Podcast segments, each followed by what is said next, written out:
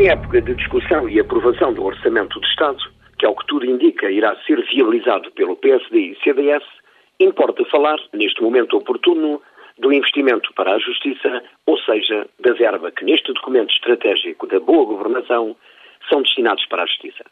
Desde o 25 de abril, que a justiça tem sido sempre o parente pobre dos sucessivos orçamentos de Estado, porque, como diz o povo, não dá muitos votos.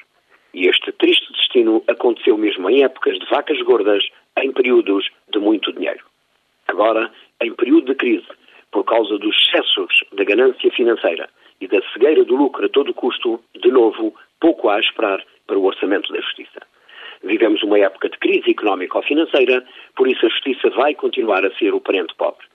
E não se compreende, na medida em que toda a gente reconhece que a justiça, para além de ser um segmento decisivo no funcionamento do Estado e da sociedade, é um elemento obstaculizador do desenvolvimento da economia e da vida das empresas, sendo responsável pela retração do investimento estrangeiro.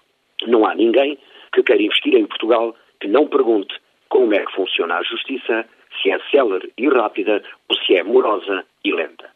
Então, se é assim, por que razão é que a justiça nunca é olhada pelo poder com seriedade e rigor? Vigora sempre a teoria de limitar até à exaustão as verbas de que necessita. Nunca as verbas foram suficientes. Mas como estamos em governo de minoria, esperamos que os partidos que de forma responsável contribuíram para a estabilidade governativa, ajudando na passagem do orçamento, não se esqueçam mais uma vez do reforço das verbas que são necessárias para a justiça.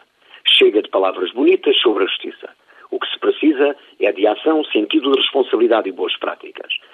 Urgente aumentar o investimento na justiça, designadamente nas áreas da investigação criminal e no combate à grande criminalidade.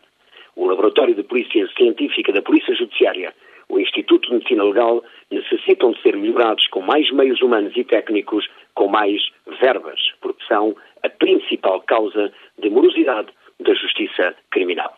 Investir na formação dos investigadores, do Ministério Público, nos tribunais, na rede informática, é o caminho a seguir. É preciso acabar com a ditadura do Ministério das Finanças, que não tem a mínima sensibilidade para as questões da justiça. Investir na justiça é investir no desenvolvimento económico do país, na estabilidade da vida das empresas e das pessoas, na segurança dos portugueses